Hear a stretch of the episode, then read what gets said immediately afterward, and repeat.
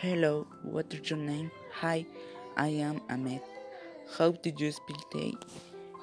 A H M E D?